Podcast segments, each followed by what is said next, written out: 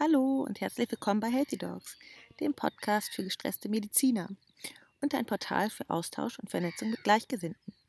Lasst uns gemeinsam Lösungsmöglichkeiten für ein ausgeglichenes Gesundheitssystem finden, die dabei helfen, unser medizinisches Personal zu schützen, damit wir alle noch lange gesund und happy zusammenarbeiten können. Und in der heutigen Folge spreche ich mit Privatdozent Dr. Langs, Chefarzt in der psychosomatischen Klinik in Bad Bramstedt. Wir sprechen über Arztgesundheit, den Generationskonflikt, Veränderungen in der Facharztausbildung und die zunehmende Technisierung in der Medizin. Herr Dr. Langs ist ein Arzt, der sich der Nachwuchsgeneration öffnet und für Veränderung aufgeschlossen ist. Viel Spaß mit dem Interview. Ich freue mich sehr über meinen heutigen Interviewgast, Privatdozent Dr. Langs, Chefarzt in der psychosomatischen Klinik in Bad Bramstedt. Ich habe Sie letztes Jahr auf einer Fortbildung in Bad Segeberg kennengelernt und ähm, war total begeistert von Ihrem Vortrag. Deshalb freue ich mich heute umso mehr, dass Sie sich bereit erklärt haben, mit mir zu sprechen. Ich darf mich für die Einladung bedanken. Vielleicht können Sie sich noch einmal persönlich vorstellen und, und sagen, was Sie eigentlich genau machen. Also, mein Name ist Gernot Langs. Ich bin Psychiater und Psychosomatiker, habe meine Ausbildung an der Klinik in Graz gemacht und bin seit 20 Jahren in der Psychosomatik jetzt und betreue chefärztlich vor allem die Stationen mit Depressionen, mit Angststörungen, somatoformen Störungen, Schmerzstörungen.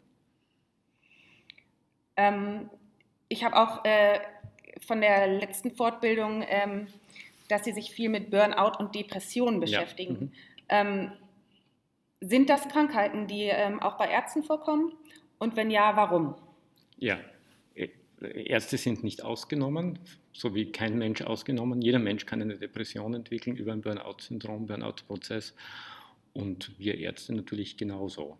Wir sind Menschen und können bei Belastungen eine Depression entwickeln. Mhm. Und ähm, äh, hat das denn jetzt ähm, was auch mit den modernen Zeiten zu tun? Also ähm, ich selber habe ja auch gerade meine Facharztausbildung mhm. hinter mir und ähm, kann, äh, kann sagen, dass ich teilweise am Anfang meiner Facharztausbildung auch etwas ähm, überfordert war mit äh, der Arbeitsbelastung und ähm, mh, mm, ja, einfach ähm, mit den Ansprüchen, die an mich gestellt wurden oder die ich selber an mich gestellt habe. Können Sie dazu vielleicht noch mal etwas sagen? Also der zweite Teil, den Sie gesagt haben, den ich sehr schön gefunden. Es geht häufig um die Ansprüche, die man an sich selbst richtet. Ich habe auch einmal meine Facharztausbildung gemacht, wobei ich schon den Eindruck habe, dass das Studium sich jetzt verändert hatte. Wir hatten damals, ehrlich gesagt, noch mehr Zeit. Der Druck war im Studium nicht so groß. Also ich habe nicht die Mindestzeit studiert. Ich habe meine Studienzeit auch sehr genossen. Ähm, der, der Anfang meiner Facharztzeit war ich habe am dritten Tag meinen ersten Nachtdienst gemacht. Ich habe bis zu zehn Nachtdienste pro Monat gemacht. Das war damals eben so. Man hat es nicht hinterfragt, ehrlich gesagt. Aber ich habe immer Unterstützung von den Oberärzten gehabt. Und das war immer wichtig. Wir wussten, wir konnten die jederzeit holen. Und die Oberärzte waren bei uns im Haus. Also es gab keinen Hintergrunddienst, der in die Klinik fahren musste, sondern wenn wir angerufen haben, waren die innerhalb von fünf Minuten in der Ambulanz. Ja, da hat sich äh, einiges verändert äh, ja. in der Zeit. Ne? Ja. Also ähm, bei uns ist ja auch äh, ein Altersunterschied dazwischen und in dieser, oder in dieser Zeit hat sich einiges. Ja, meine Facharztausbildung habe ich gemacht von 1990 bis 1996, also ist schon ein Weilchen ja, hier. Auf ja, jeden Fall.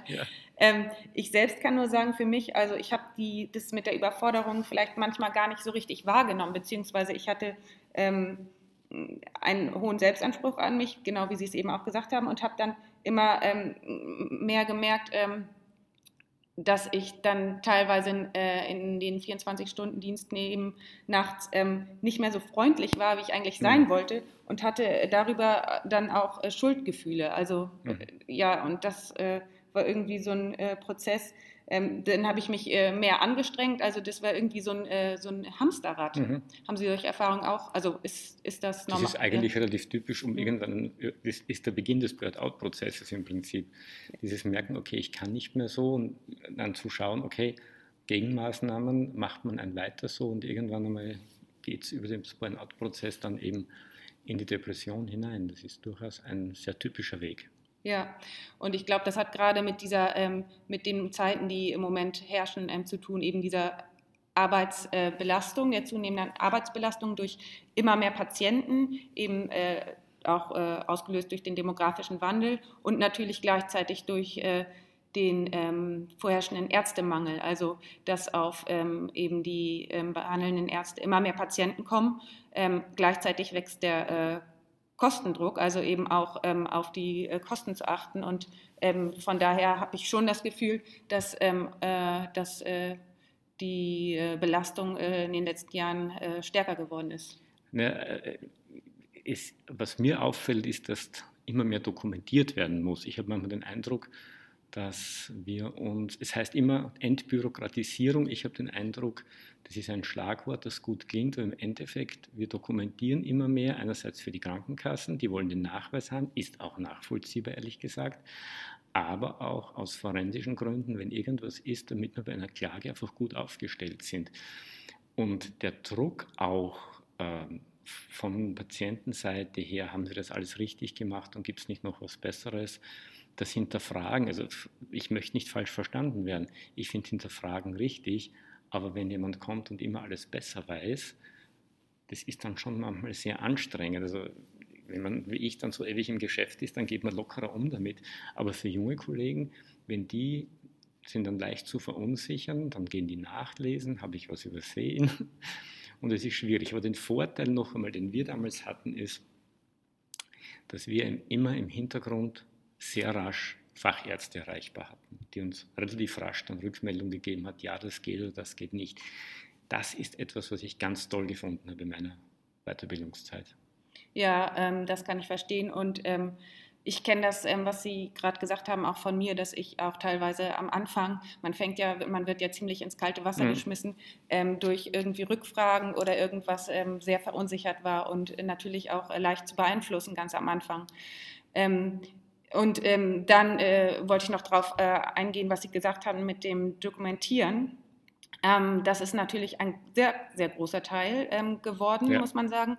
Und ähm, ich selber kann für mich sprechen, dass ich ja Medizin studiert habe, um zu helfen. Und ähm, dieses ganze Dokumentieren äh, teilweise hat das bei mir dazu geführt, dass ich das äh, so ein bisschen den Sinn dahinter, also dahinter fragt habe, weil ähm, letztendlich ähm, alles auf einmal zu machen, ist, dann bleibt viel zu wenig Zeit für den Patienten. Ja. Und ähm, das hat mich teilweise echt ein bisschen frustriert. Das ist auch frustrierend zum Teil. Und ähm, also ich mache mir den Eindruck auch, dass bestimmte Kassen einfach suchen, ob wir etwas nicht gut dokumentiert haben, um dann zu sagen, hm, wir hinterfragen jetzt die Behandlung, war der darin noch notwendig, können wir das streichen? Ähm, das ist schwierig und ehrlich gesagt, mir tun manchmal auch die Kolleginnen und Kollegen beim MDK leid, denn die haben auch Medizin studiert, um den Patienten eben zu helfen und die werden jetzt schon eine Sandwich-Rolle gedrängt auch und von den Kassen unter Druck gesetzt, dass die eben auch findet da irgendwas. Und das finde ich für die Kollegen auch extrem schwierig und unangenehm, weil die sind im Allgemeinen wirklich sehr nette Kolleginnen und Kollegen. Aber die haben den Druck auch. Ja, das muss ich auch sagen. Die Erfahrung habe ich auch gemacht. Und dann kommt es natürlich äh, zu äh, einer Stimmung, die eigentlich, ähm, also zu einer negativen Stimmung mhm. untereinander. Und das ist nicht förderlich äh, für die Gesundheit, allgemein für die Gesundheit der Patienten oder auch für die Gesundheit der also von uns ähm, äh, medizinischen Personal. Ja, ne? ja. also MDK ist so eine Sache, die ich wirklich wichtig finde. Die machen ihre Arbeit. Und ich habe schon bemerkt, das ist für mich kein Feindbild, sondern wir sitzen im Endeffekt im gleichen Boot. Ja, absolut. Man muss ja. zusammenarbeiten. Das ja, genau. merke ich immer Und das mehr. funktioniert gut. Ja, ja. Man muss auch tun, das ist auch, wie man den Wald hineinruft, so kommt es zurück. Auf jeden ja. Fall, das sehe ich ganz genauso. Ähm, ich wollte noch mal darauf eingehen, auf den zunehmenden ähm, Kostendruck. Ähm, ich, äh, teilweise habe ich mich dort eben ähm, auch gefühlt, ähm, äh, während meinen ersten Jahren ähm, angehalten, immer mehr oder zu überlegen, welche Untersuchungen überhaupt äh, gemacht werden sollen, um äh, Kosten zu sparen oder mhm. beziehungsweise ständig darüber nachzudenken, dass ich ja ähm, spare, ähm, war für mich ehrlich gesagt auch immer noch eine zusätzliche, äh, noch ein zusätzlicher Punkt, wo ich echt ähm, teilweise mit, äh, also darüber war ich echt ein bisschen mhm. unzufrieden, muss ich sagen. Ja, mhm. um, bei uns ist es so, ich bin ja bei einem privaten Träger und das gibt es bei uns ehrlich gesagt nicht. Wir müssen natürlich auch den Patienten gegenüber erklären, warum wir Untersuchungen machen. Also ich muss mit meinem Gewissen vereinbaren können, mache ich die Untersuchung, mache ich sie nicht, wenn unnötige Untersuchungen sind für den Patienten auch nicht förderlich sozusagen. Aber was wir in der Klinikgruppe, in der ich, ich arbeite, wird das Medizinische nicht hinterfragt. Aber ich kenne Kollegen, die dann zu uns gekommen sind, die wirklich Krankenhäuser, wo die dann irgendwelche Schilddrüsenparameter nicht mehr untersuchen dürfen, weil das zu teuer wäre oder beim MRT der Patient eventuell sogar entlassen wurde, damit es im ambulanten Bereich passiert. Und das finde ich dann wirklich bitter und es ist auch unethisch dann. Ja, das sehe ich genauso. Und ähm, als Arzt hinterfragt man dann auch wirklich irgendwann den Sinn, warum man genau, äh, also deswegen hat man nicht studiert, oder? Nee, das ist richtig, mhm. ja. Vor allem, es ist ja auch dann, wenn man überzeugt ist, dass diese Untersuchung jetzt notwendig ist und dann heißt, die ist zu teuer, wie gesagt, bei uns gibt es das Gott sei Dank wirklich nicht. Das wäre wirklich schwierig für mich. Aber das gibt es und ich war wirklich, ehrlich gesagt, fast fassungslos, als das Kollegen erzählt haben. Ja, das kann ich gut verstehen. Also ich ähm, äh, habe das, also ich glaube, dass junge Kollegen ähm, eben mit einem hohen Idealismus aus dem Studium kommen, was sie alles gelernt haben über die verschiedenen Erkrankungen und wie man das diagnostizieren kann und dann auf einmal ähm, in der Realität sehen, oh, so ist es ja gar nicht in echt, weil ja. Aber der Fehler, der von jungen Kollegen oft gemacht wird, also ich, ich, ich schließe mich da nicht aus, dass man immer im Studium denkt, man bekommt ja ganz exotische Dinge und eigentlich schaut man immer, ist es was Exotisches. Aber der Alltag, 90 Prozent sind Routine.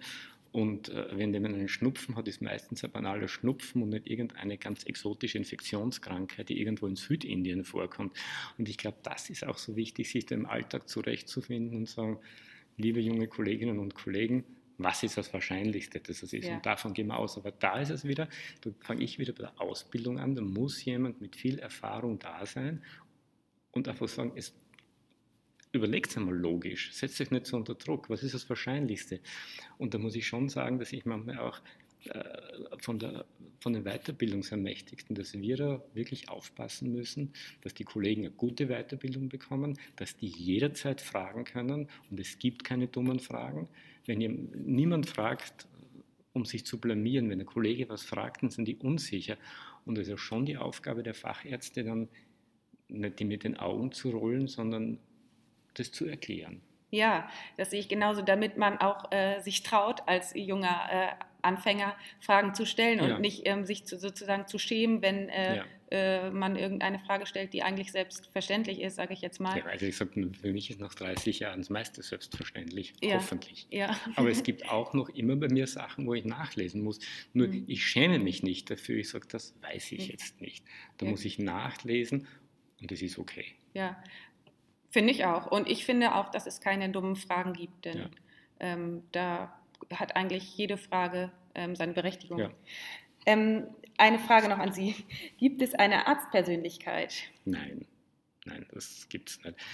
Ähm, wenn man schaut, wie viele unterschiedliche Facharztrichtungen gibt, es gibt Ärzte, die in Krankenhäusern arbeiten lieber, es gibt Ärzte, die lieber in der Praxis sitzen alleine, manche in MVZ. Es gibt ärztliche Kollegen, die in Wissenschaft, es gibt ärztliche Kollegen, die äh, machen ein MBA dazu. Also nein, das gibt es nicht aus meiner Sicht. Ne? Nee. nee.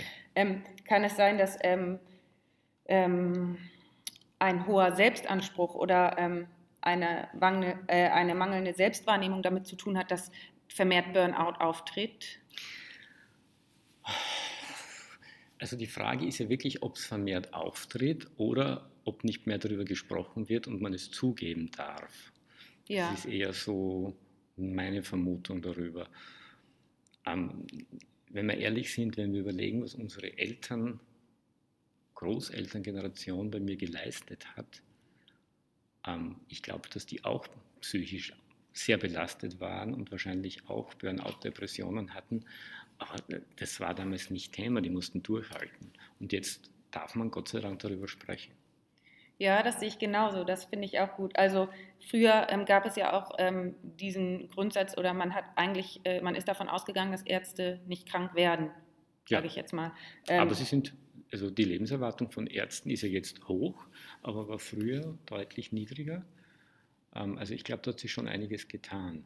Haben Sie dafür eine Erklärung, warum die ähm, also ja, erstens sind wir ja alle älter, mhm. aber ich glaube, dass die Selbstfürsorge bei Ärzten dann doch gestiegen ist und also die Alertheit sozusagen, Moment einmal, ich kann ja selbst auch nur helfen, wenn es mir gut geht. Als Arzt äh, ist man krank, aber wenn man krank ist, muss man zu Hause bleiben. Ja. Man hat nichts davon, wenn man die Patienten in der Praxis dann ansteckt mit Infektionskrankheiten. Ich sehe das ganz genauso. Ich habe irgendwie nur den Eindruck, dass es teilweise noch ähm, nicht so überall angekommen ist, das, was Sie gerade gesagt haben. Ja, ich glaube, am, am, Land ist es wirklich schwierig, weil wenn man da der einzige Arzt weit und breit ist, dann glaube ich, haben die Patienten wenig Verständnis dafür. Und da hören wir auch Geschichten von Landärzten, dass die um fünf in der Früh dann fahren die vorbei und sagen, ich bin gerade auf dem Weg ins Feld, ich hätte gerne jetzt mein Rezept abgeholt. Und die machen das, wo man dann sagen, ja leider, ganz ehrlich, das ist ja schon ganz günstig, da müsst ihr sagen, meine Sprechstunden sind von dann bis dann. Ja, ähm, ich glaube, das haben Sie genau richtig erkannt. Das ist gerade schwierig für diese äh, Landärzte, ja.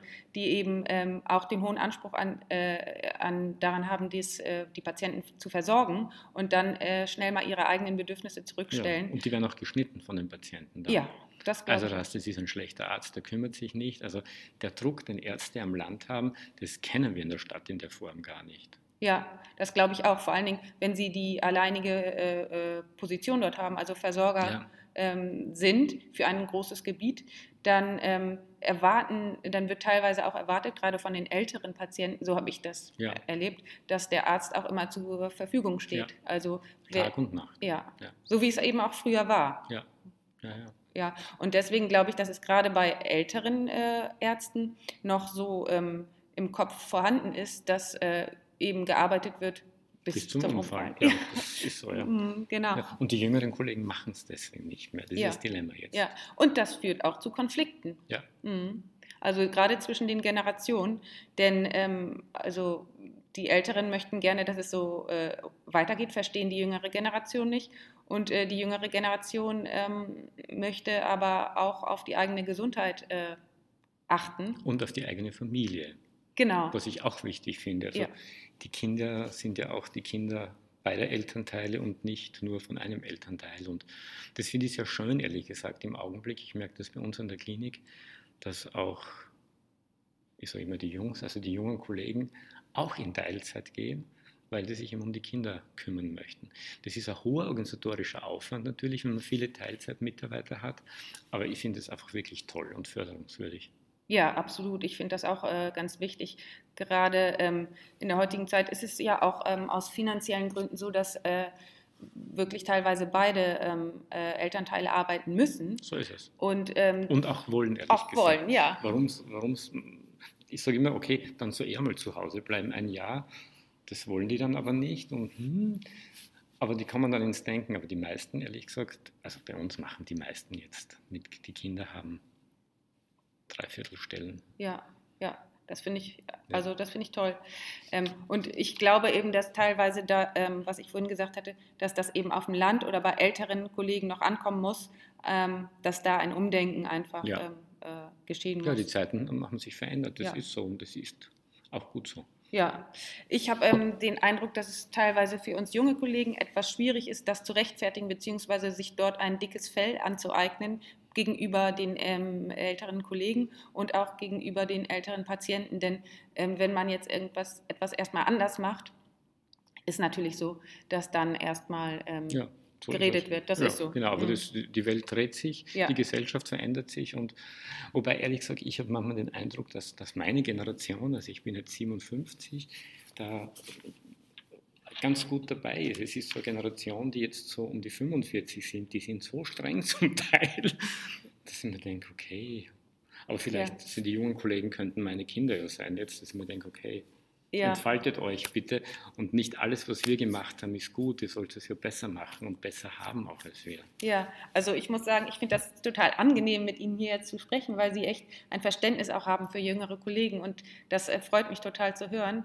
Ähm, das habe ich wirklich bei teilweise in meiner Facharztausbildung nicht so erlebt und deswegen bin ich gerade total begeistert, muss ich sagen. Ja, an den Unikliniken glaube ich, dass der Druck auch ein anderer, weil da ist ja auch, das ist die Ellbogentechnik ja. unter den jungen Kollegen auch sehr ausgeprägt. Also darum bin ich froh, dass ich von der Uni weg bin. Ja, ja. das kann ich verstehen. Ähm, äh, wir sind hier nun gerade auf einer äh, Fortbildung zusammen äh, äh auf Sylt und ähm, dort haben Sie einen Kurs angeboten ähm, zur Resilienz. Können Sie vielleicht noch einmal kurz sagen für meine Zuhörer hier, was ist Resilienz? Also Resilienz, es gibt ja sehr viele Definitionen von Resilienz, aber eine, die in der Wissenschaft jetzt endlich gibt es gute Wissenschaft oder wird gemacht ist zum Thema Resilienz, ist im Prinzip die Widerstandskraft gegen äh, die Entwicklung von psychischen Erkrankungen oder die Wiederherstellung, rasche Wiederherstellung der Gesundheit. Also entweder man ist schon so resistent oder resilient, dass man nicht krank wird, aber es gibt eben Situationen im Leben, die sind so belastend, dass jeder von uns eine Depression vielleicht entwickeln würde oder posttraumatische Belastungsstörung.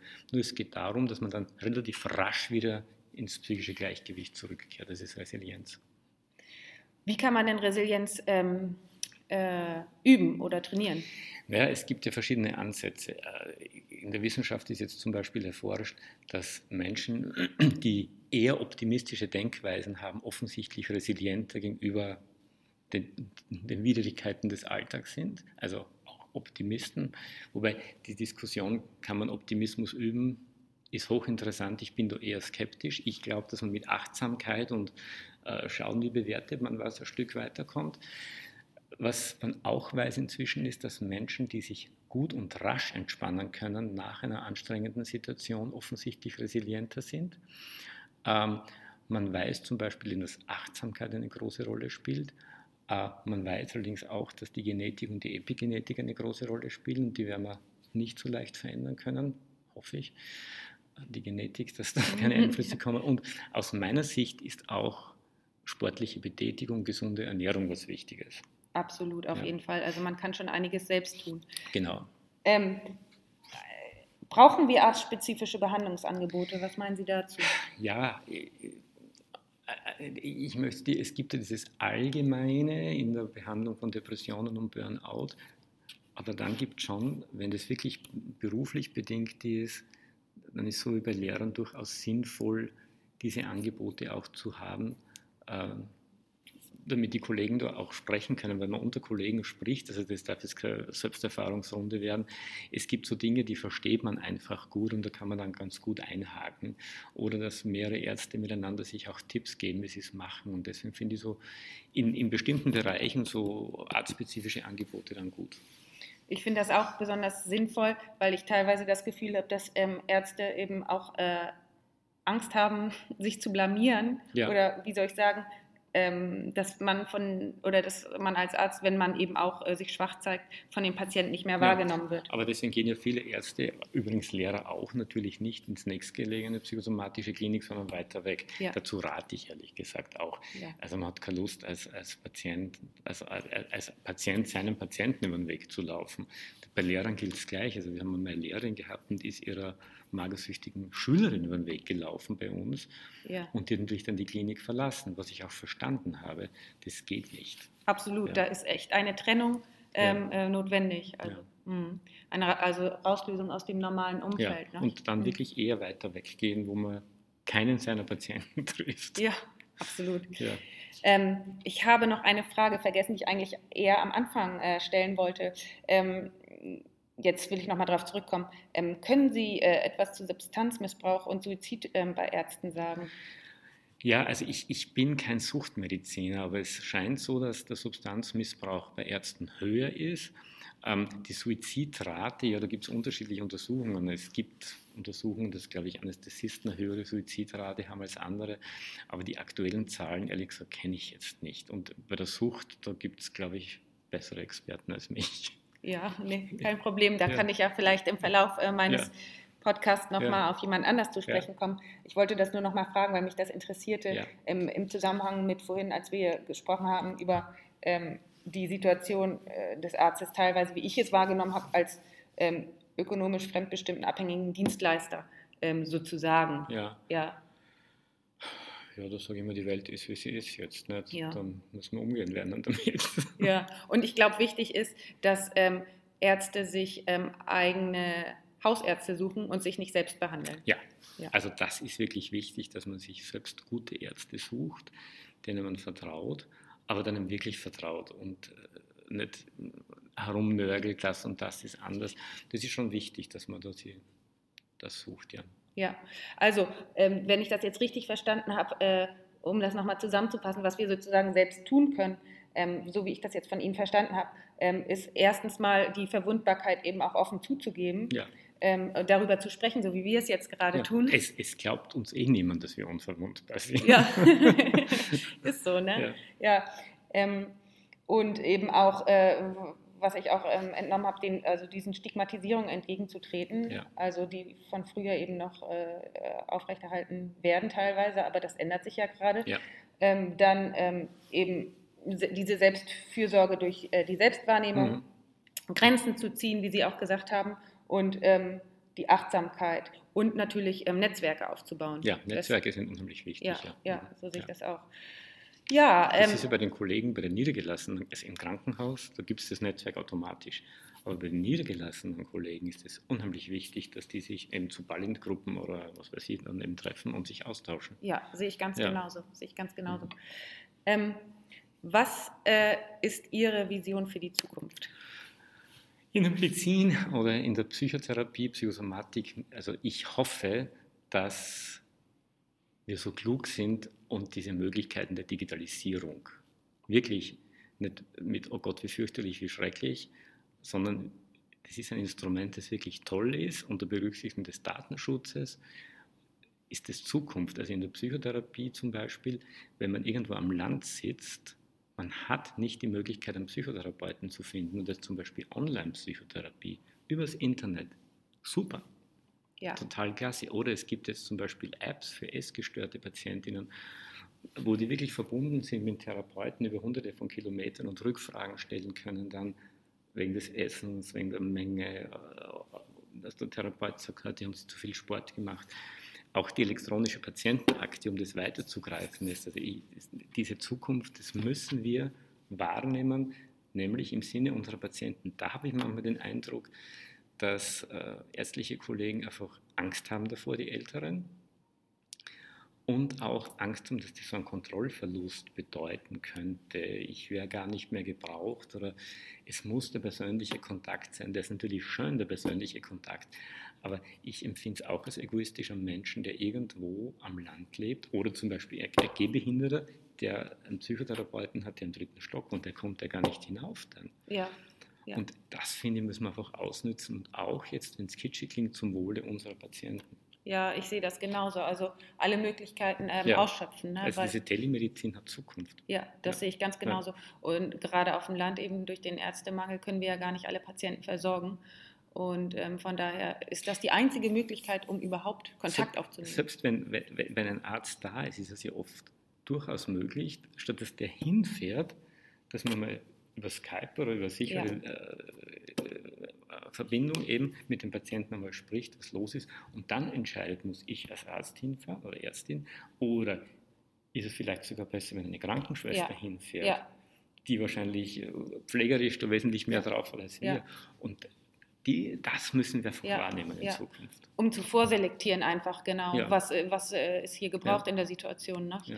Ähm, ja, ich glaube, dass das auch auf äh, uns zukommt und ich freue mich auch, auch, drauf, genau, weil eben diese äh, landärztliche Versorgung ähm, da echt äh, teilweise drunter leidet, eben durch auch, unter dem Ärztemangel. Und ähm, natürlich ist es nicht die, ist die ein, ein persönlicher Kontakt immer das Beste, immer, ja, aber natürlich. was sollen wir machen? Also ich meine, es ist die einzige Möglichkeit.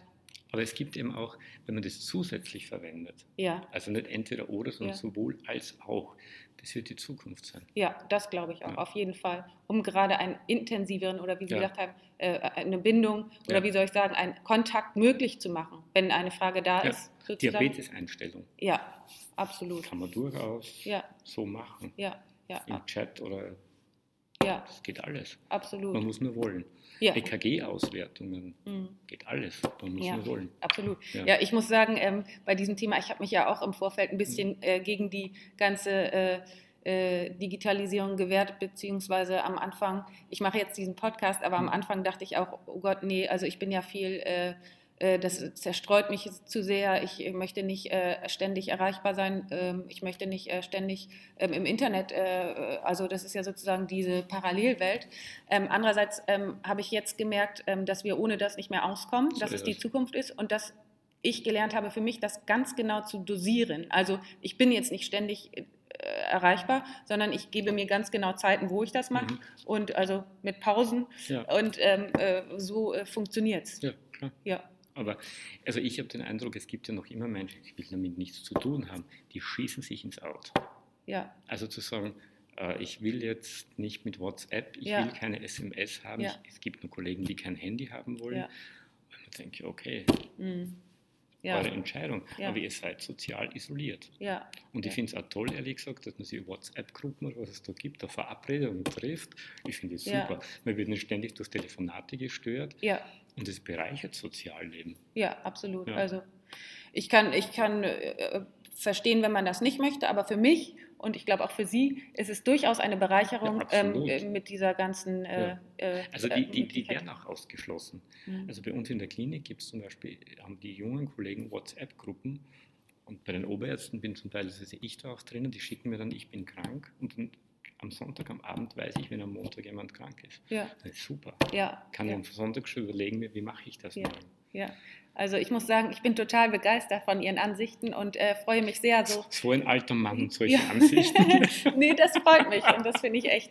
Also da bin ich total begeistert und ähm, wollte nochmal äh, auf, Ihre, auf Ihren ähm, Auftritt im Internet zurückkommen. Mhm. Wo können wir Sie finden?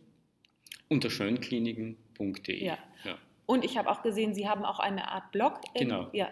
Also es ist nicht mein Blog, sondern wir haben einen Blog und ich habe 20 Beiträge geschrieben. Im Augenblick sind andere Kollegen da mehr dabei als ich, weil die haben ganz tolle Themen jetzt. Schmerz war jetzt letztens dran, aber das macht unheimlich Spaß. Aber, das werden Sie selbst wissen, der Zeitaufwand ist nicht ohne. Wir haben aber Gott sei Dank eine Journalistin, die uns äh, dann hilft dabei, also dass das nicht zu wissenschaftlich wird oder zu abgehoben ist und dass auch kurze Sätze sind und spannend. Also ohne die Unterstützung der Journalistin ja. würde das nicht gut hinhauen. Ja, das glaube ich ja. gerade bei Ihrer äh, äh, Arbeitsbelastung in der Klinik. Dass Nö, es geht gar nicht um die Arbeitsbelastung. Ich kann es einfach nicht. Ich kann so, einen Text okay, schreiben, aber die, die ja. formuliert den dann okay. so, dass er mundgerecht ist. Ja, okay, verstehe. Das, äh, mhm. Also das muss man sagen, okay, wenn meine Texte jemand liest, würde jemand sagen, mhm. mhm. Und wenn sie dann diese Texte ah, umformuliert, umformuliert okay. oder was draus mhm. macht, dann denkt man, ja, ja. Hat, Pfiff das Ganze. Mhm. Ja, macht unheimlich viel Spaß ja. und wir lernen von dieser Journalistin auch ja. sehr viel. Also meine Texte werden jetzt immer haben immer weniger rote Striche sozusagen, weil ich schon ungefähr weiß, wie es gehört. Aber ja. der Rückfall ist dann doch immer wieder da. Aber tolle Zusammenarbeit, finde ja, ich schön. Tolle Journalistin, ja. Ja, mhm. ja. ja. dann äh, bedanke ich mich sehr herzlich für dieses nette Gespräch. Und ich darf mich bedanken, dass Sie mich eingeladen haben dazu. Sehr, sehr gerne. Ich habe mich riesig gefreut. Ich hoffe sehr, dir hat dieses Interview gefallen. Mir hat es großen Spaß gemacht und ich war und bin immer noch total begeistert, ähm, wie aufgeschlossen Herr Dr. Langs ist. Und wenn dir dieses Interview gefallen hat, dann teile es doch einfach mit deinen bekannten Freunden, Arbeitskollegen und ähm, du würdest mir einen riesen Gefallen tun, wenn du mir eine 5-Sterne-Bewertung bei iTunes da lässt. Und wenn du ab jetzt keine Folge mehr verpassen willst, dann klick doch einfach auf Abonnieren. Ich freue mich riesig. Alles Liebe, bleib gesund, deine Tina.